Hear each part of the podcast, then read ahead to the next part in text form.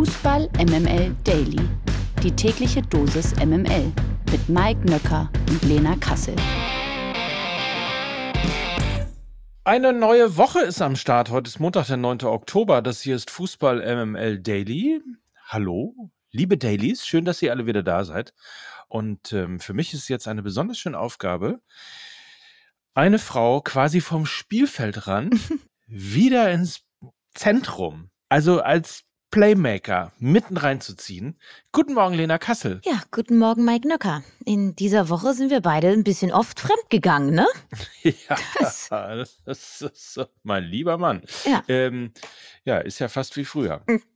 Ja, also ich. Als man noch jung war, weißt du? Ja, ja. Sicherlich. Ich bin äh, jedenfalls sehr froh, äh, wieder hier zu sein in meinem kuscheligen. Ich sage immer so, dass da draußen das ist immer so ein bisschen das kalte Wasser, in das ich geschmissen werde. Und das hier, das ist meine warme Badewanne. Und ich bin sehr froh, dass ich wieder in der Badewanne bin. Herrlich. Sag mal, äh, eine Frage muss ich natürlich äh, stellen. Mhm. Wie ist denn Xabi Alonso so? Dazu kommen wir später. Okay, dann legen wir mal los. 100% Lena. Guten Morgen, Mike, und Happy Monday. Präsentiert von Lena Kassel. Und dann fangen wir mal an mit Borussia Dortmund gegen Union Berlin. Der BVB kann nämlich seine Siegesserie in der Bundesliga dank einer furiosen zweiten Halbzeit fortsetzen. Für Union hingegen gab es die siebte Pflichtspielpleite in Folge. 4 zu 2 gewinnt der BVB. Die Berliner kamen ja eigentlich ganz gut ins Spiel, drehten trotz frühem Rückstand die Partie und gingen sogar mit 2 zu 1 in Führung und in die Pause. Und in Halbzeit 2 sorgten dann Schlotterbeck, Brandt und Riasson schlussendlich, ausgerechnet Riasson, ne? schlussendlich aber für eine erneute Niederlage der Unioner. So, jetzt ist Länderspielpause und die Frage ist natürlich aus deiner Sicht, kommt wahrscheinlich aus, aus ja, für die Köpenicker zur richtigen Zeit, für den BVB vielleicht zur falschen, weil es den Flow unterbrechen könnte? Mm, Ich glaube, bei Union könnte es zur richtigen Zeit kommen. Und ich glaube, beim BVB wird es keinen Unterschied machen. Ähm, jetzt mal kurz Bezugnahme auf äh, Union Berlin. Urs Fischer, das hat mich ein bisschen überrascht, wirkte nach dem Spiel schon sehr alarmierend, prophezeite eine ganz, ganz schwierige Saison, weil sie es sich so überhaupt nicht vorgestellt haben. Und diese Aussage ist für mich insofern überraschend, weil die Art und Weise bei Union ja stimmt. Du hast es angesprochen. Sie haben auch gegen Borussia Dortmund über weite Strecken der Partie gut gespielt. Die Gründe, wieso es aktuell mit dem Siegen nicht klappt, ähm, liegen für mich auf der Hand. Neue Spieler müssen noch ans sich ans System gewöhnen, sind spät zur Mannschaft gestoßen. Spieler aus der Achse wie Kdira und Knoche sind zeitgleich weggebrochen. Becker trifft nicht mehr wie am laufenden Band. Also es liegt ja eigentlich alles auf dem Tisch bei Union. Und ich glaube, sie werden sich allerspätestens im neuen Jahr auch wieder fangen. Vielleicht ja auch sogar schon nach der Länderspielpause. Also so schwarz sehe ich das alles nicht gerade. Deshalb überrascht mich die Aussage von Fischer, weil sie so ein bisschen resignierend klingt. Klar ist aus Unions Sicht das mega frustrierend aktuell, aber ja auch erklärbar und dementsprechend für mich auch händelbar jetzt auch gegen, gegen Borussia Dortmund wieder ein Standardgegentor ähm, für Union, wie schon in der Champions League und in den Spielen davor. Das sind ja aber auch gerade bei Standardgegentoren ja Automatismen, die sich trainieren lassen. Und je länger diese Mannschaft zusammen ist und je mehr sie auch ans Trainieren kommt, und das kam sie eben in den vergangenen Wochen nicht so häufig, weil eben Champions League war, desto desto mehr werden da auch Automatismen greifen. Und ich glaube, ja, sie müssen jetzt nach der Länderspielpause gegen Stuttgart so ein bisschen die Mannschaft der Stunde, da wird es schwer, aber danach geht's gegen Bremen. Und ich glaube, allerspätestens da wird Union auch wieder anfangen zu punkten. Und beim, beim BVB äh, bleibt so ein bisschen das goldene Händchen von Edin Terzic bestehen. Ähm, ich glaube, die Einwechslung von Julian Brandt hat für mich dieses Spiel zugunsten des BVB entschieden, weil er eben ein Spieler ist, der den Unterschied in so einer engen Partie ausmachen kann. Irre Statistik, er ist jetzt in sechs Bundesligaspielen in Folge an einem Tor direkt beteiligt gewesen. Er ist also wirklich, Obacht, brandgefährlich. Mm. Mm. Mm. Mm. Ja, also muss man sich wirklich nur das 3 zu 2 vielleicht für, für den BVB nochmal anschauen, wo er wirklich am eigenen 16er per Scherenschlag klärt, damit irgendwie kurioserweise den eigenen Konter einleitet, den er dann auch noch vollendet mit einem Tor. Also das war äh, Julian Brandt Masterclass aktuell. Ähm, für mich aber hat auch die Einwechslung von Brandt so ein bisschen die Statik beim BVB äh, verändert. Chan ist dann ein bisschen mehr ins defensive Zentrum zurückgezogen zwischen Hummels und Schlotterbeck, ähm, diente da so ein bisschen als zusätzlicher Aufbauspieler. Dadurch konnten die Außenpositionen ein bisschen höher schieben und damit hat der BVB mehr Tempo und mehr Zug nach vorne bekommen. Sonst war irgendwie beim BVB noch auffällig Felix Metscher, vielleicht noch erwähnenswert, La laufstärkster Borusse mit 11,7 Kilometern, auch mit einer fantastischen Passquote von 96 Prozent. Also der ist auch auf einem guten Weg und von daher glaube ich, dass der BVB aktuell Spiele gewinnt im Stile einer Spitzenmannschaft. Das sagt man ja dann immer so, ne? Wenn es ordentlich knapp war, im Stile einer Spitzenmannschaft, effektiv und konstant. Und das ist vielleicht nicht immer schön, aber die Siege geben ihr den Terzic recht. Und mich würde es überraschen, wenn sie jetzt einen Einbruch erleiden würden nach der Länderspielpause. Man muss übrigens an dieser Stelle nochmal Props rausschicken an äh, unseren Freund Patrick Ittrich, den Schiedsrichter, der, glaube ich, mit dem längsten und dem meisten ähm, Kölner Keller, also Videobeweis, ähm, zu tun hat. Aber ich fand, das hat er extrem gut wegmoderiert. Ich weiß nicht, ähm, ob es dir aufgefallen ist, ich, aber ich glaube, also gefühlt waren es ja fünf Minuten ähm, bei, also mehr noch, ne? Waren zwei, drei Unterbrechungen, also ja, es war ja, es war ja die erste, also die erste äh, Hälfte der Partie war ja nur mit irgendwelchen Schiri-Entscheidungen, zurückgenommenen Toren, VAR und so weiter und so fort. Und da hat er ja auch vollkommen recht. Er hat ja, glaube ich, nach dem Spiel dann auch gesagt, da geht einfach Qualität über Geschwindigkeit. Und ähm, das finde ich, glaube ich, eine ganz gute Marschrichtung. War aber ein bisschen so, auch glaube ich, dass ich so ein bisschen das Gefühl hatte, das hat dem BVB aber auch eher geschadet. Äh, zumindest in der ersten Halbzeit. Aber dann haben sie es ja, und das hast du ja gerade sehr schön analysiert, in der zweiten zweiten wettmachen können. Dann äh, springen wir mal einen weiter. Zum Spiel VfB Stuttgart gegen den VfL Wolfsburg oder ja, wie, wie, wie, wie soll man, wie, wie soll man Zero Girassi nennen? The, the, The Phenomenon? Nee, das ist vielleicht ein bisschen früh, aber äh, wie auch immer, Stuttgart gewinnt zum fünften Mal hintereinander und ist demnach das formstärkste Team der Liga. Der VfB lag bis zur 67. Minute noch hinten, aber dann kam eben Ciro Girassi und drehte das Spiel mit einem lupenreinen Hattrick und hat nach dem siebten Spieltag jetzt unglaubliche 13 Tore auf dem Torkonto. Stuttgart bleibt damit Zweiter und der nächsten Gegner für die Schwaben heißen Union Berlin, TSG Hoffenheim und 1. FC Heidenheim. Und ähm, also hier bei MML sind wir ja immer ein bisschen vorsichtig, was die Euphorie für den VfB Stuttgart angeht.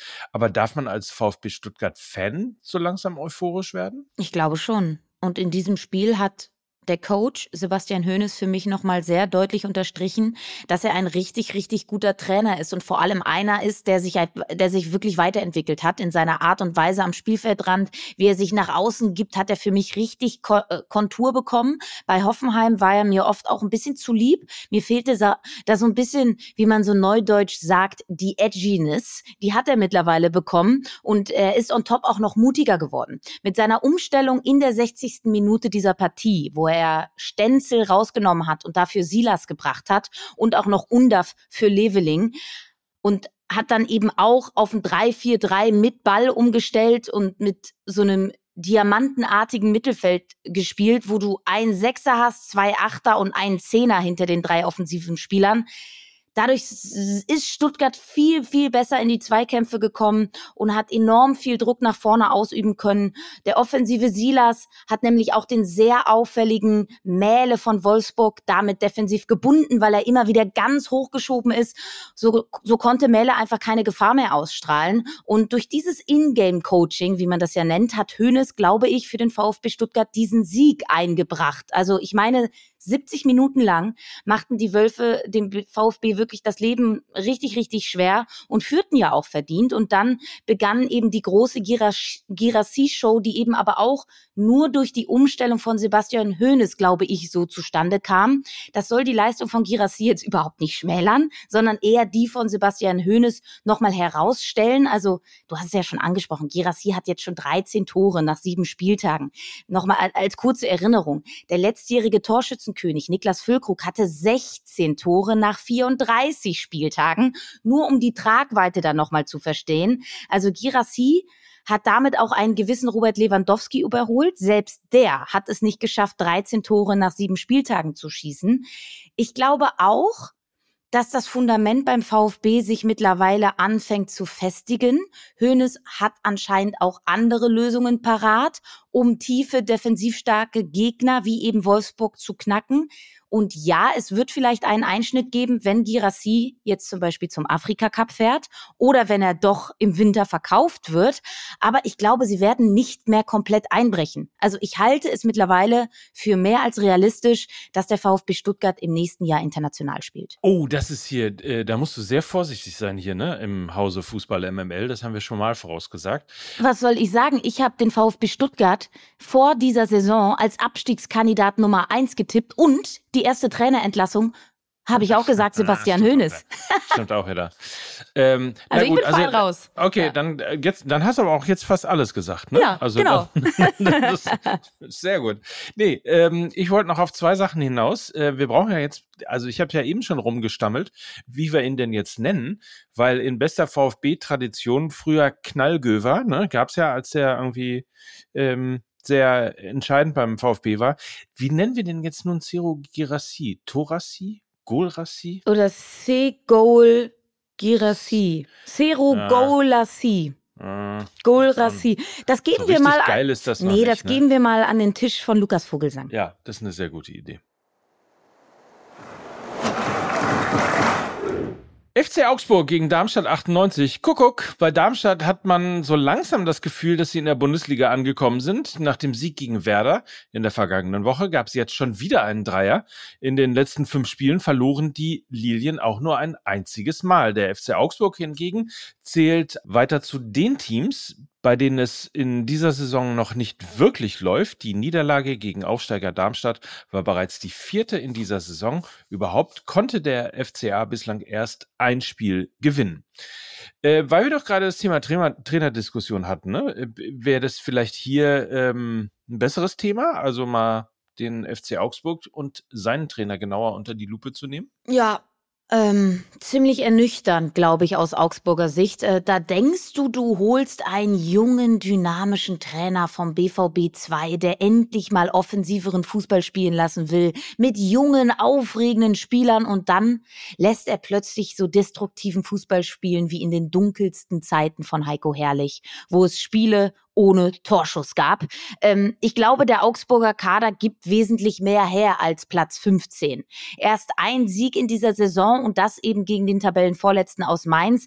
Sie haben aber viele, viele gute Spieler in ihren Reihen, die aktuell ihr Leistungsvermögen nicht abrufen. Und da stellt man sich natürlich die Frage, Wieso nicht? Also offensiv läuft alles über Ermedin Demirovic, Niklas Dorsch, immerhin U21 Europameister, spielt aktuell gar keine Rolle. Ruben Vargas, immerhin Schweizer Nationalspieler. Felix Udukai vor seiner Verletzung ja auch mal deutscher Nationalspieler gewesen. Mbabu, Neuverpflichtung mit viel Dynamik, Bundesliga erfahren. Engels ist stark, Bellio qua Potenzial, ein 7 plus Tore Stürmer.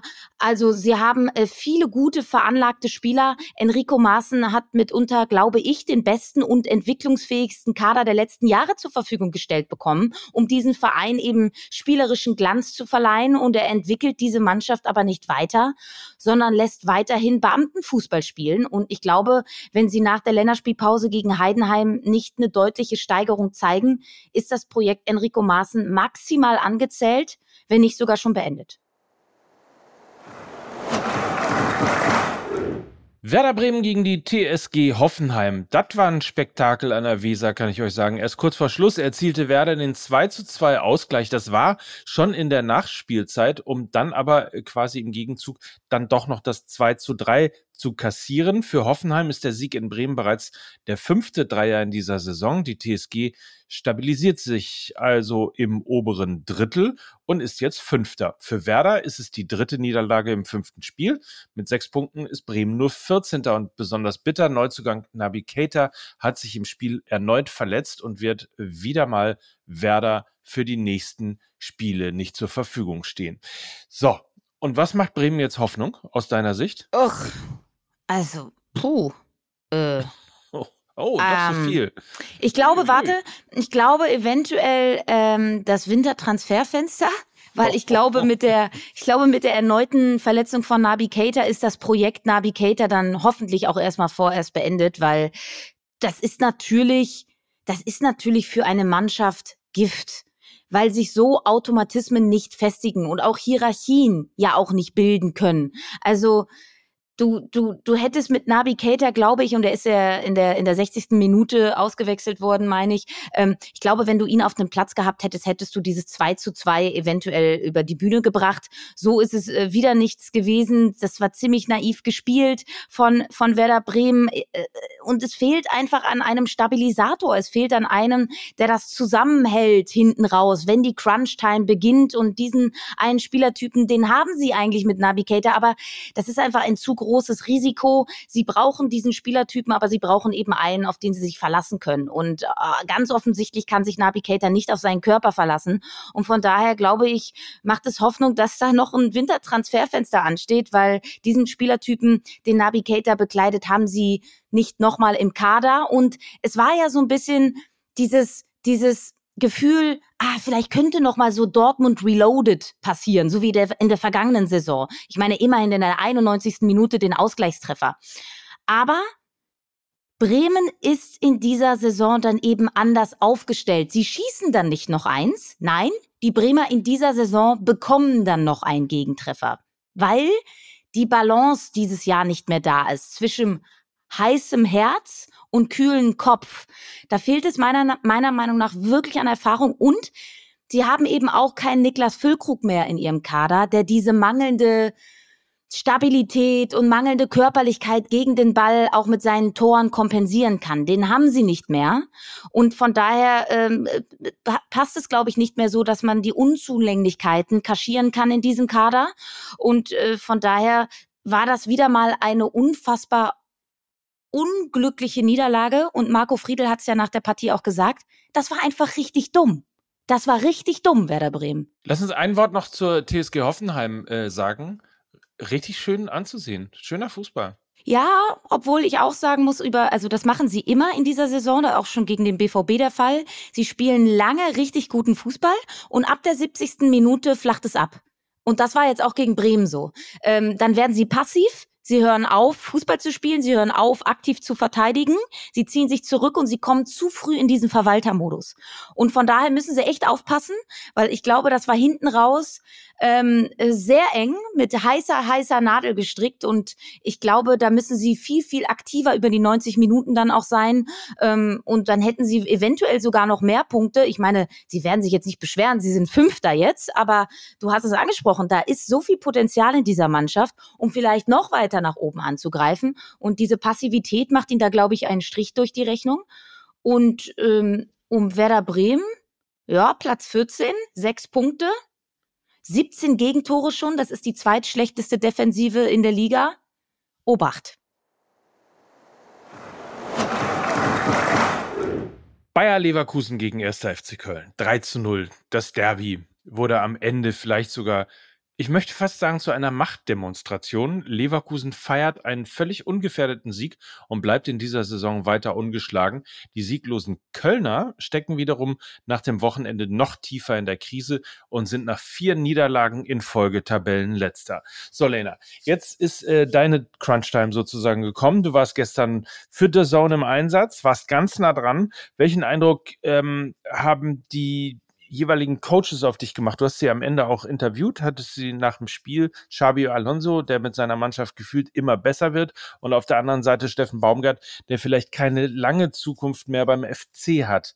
Fragezeichen, Ausrufezeichen, Fragezeichen. Das glaube ich zum Beispiel nicht. Ich glaube, Steffen Baumgart ist einer der wenigen Trainer in der Historie des ersten FC Kölns, die äh, zu diesem Zeitpunkt nicht angezählt werden. Also jeder andere Trainer, der da in Köln nach sieben Spieltagen nur einen Punkt auf dem Konto hätte, der wäre richtig unter Druck. Aber ich glaube, Steffen Baumgart hat in den letzten beiden Jahren da etwas aufgebaut, ähm, was nicht so schnell einzureißen ist. Und er hält weiterhin an seiner, an seiner Spielphilosophie fest. Das hat er mir dann gestern auch nochmal gesagt. Er will weiterhin Vollgasfußball spielen. Er sieht es überhaupt nicht ein, sich hinten reinzustellen. Er ist überzeugt von diesem Weg. Und wir meckern ja immer. Wir meckern ja immer so, dass, dass äh, es keine klare Spiel-DNA mehr gibt in der Bundesliga. Alle machen nur noch Wischiwaschi.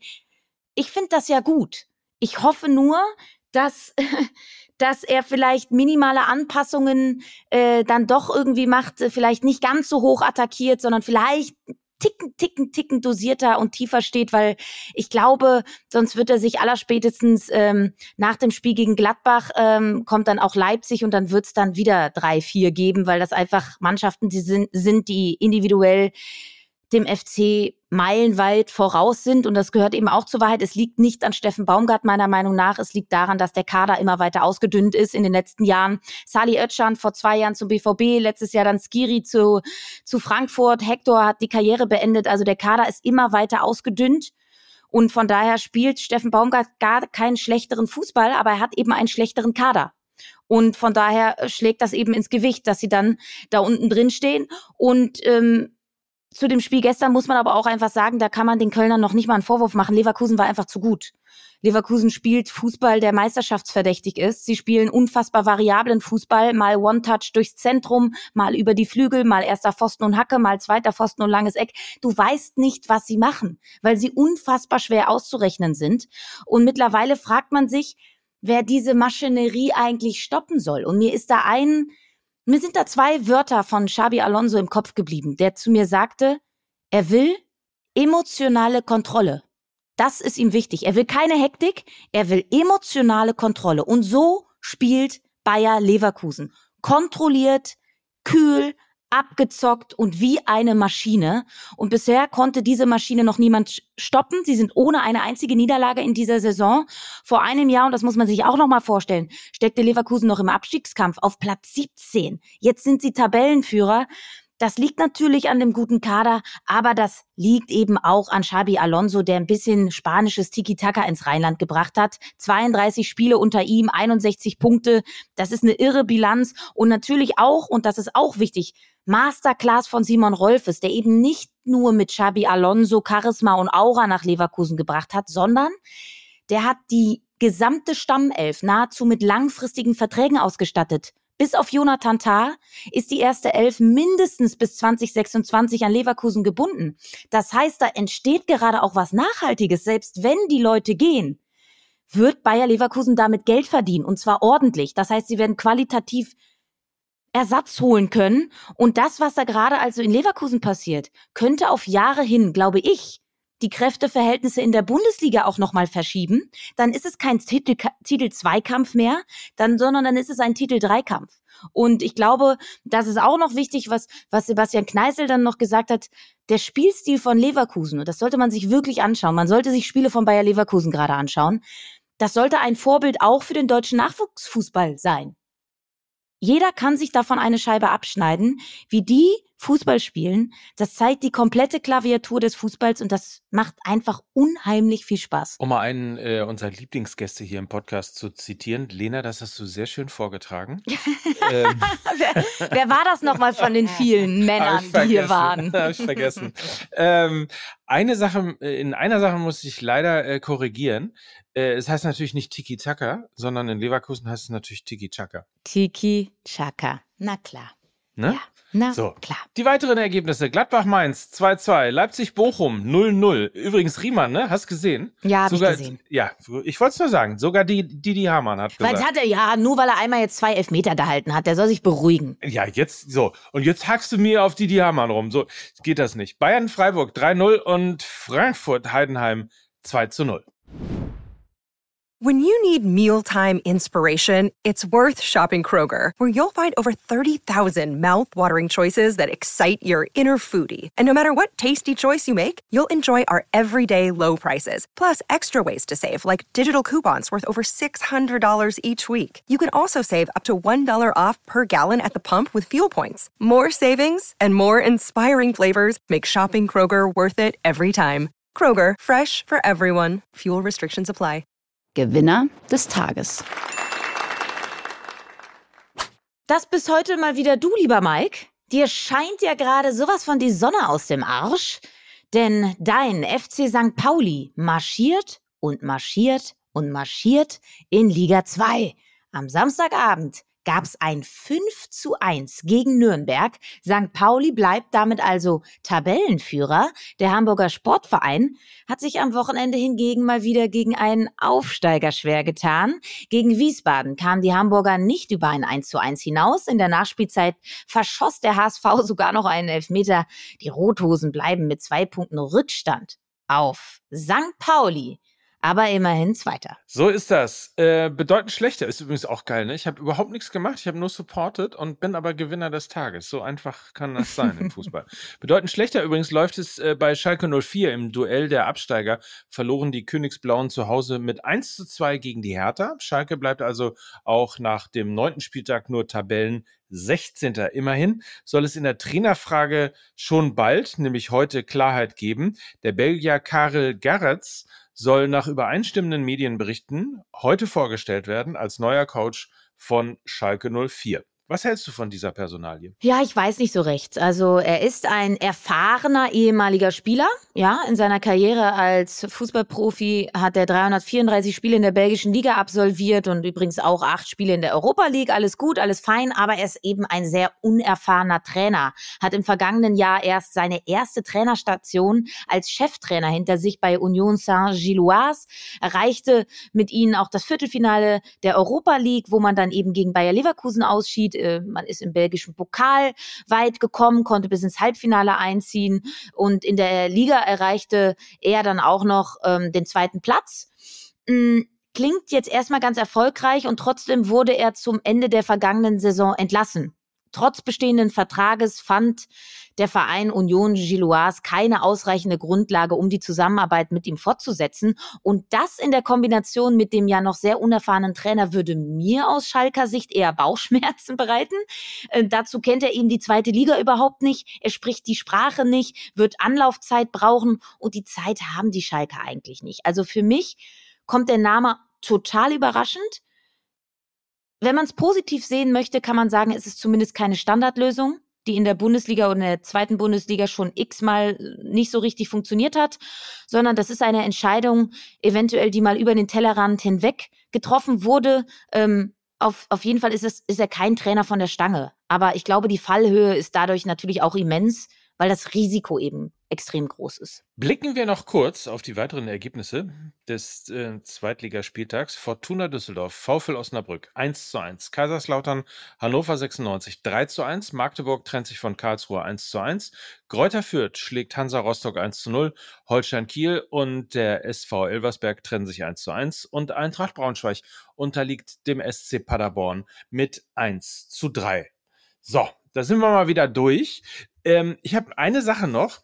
Du hast ja gestern relativ lange ähm, im Zug gesessen, nachdem du aus Leverkusen zurück nach Berlin gekommen bist. Mhm. Da hast du ja wahrscheinlich äh, deine Lieblingssendung äh, im bayerischen Fernsehen gar nicht gesehen, nämlich äh, BR24, der Sonntagsstammtisch mit Uli Hoeneß, der sich worüber äh, in einem Wahl, in einer Wahlsendung worüber äußert? Natürlich FC Bayern München. Natürlich, über Julian Nagelsmann wahrscheinlich, ne? und hat gesagt, dass er ihn äh, nicht entlassen hat und es war nicht unbedingt klug, dass man ihn entlassen hat.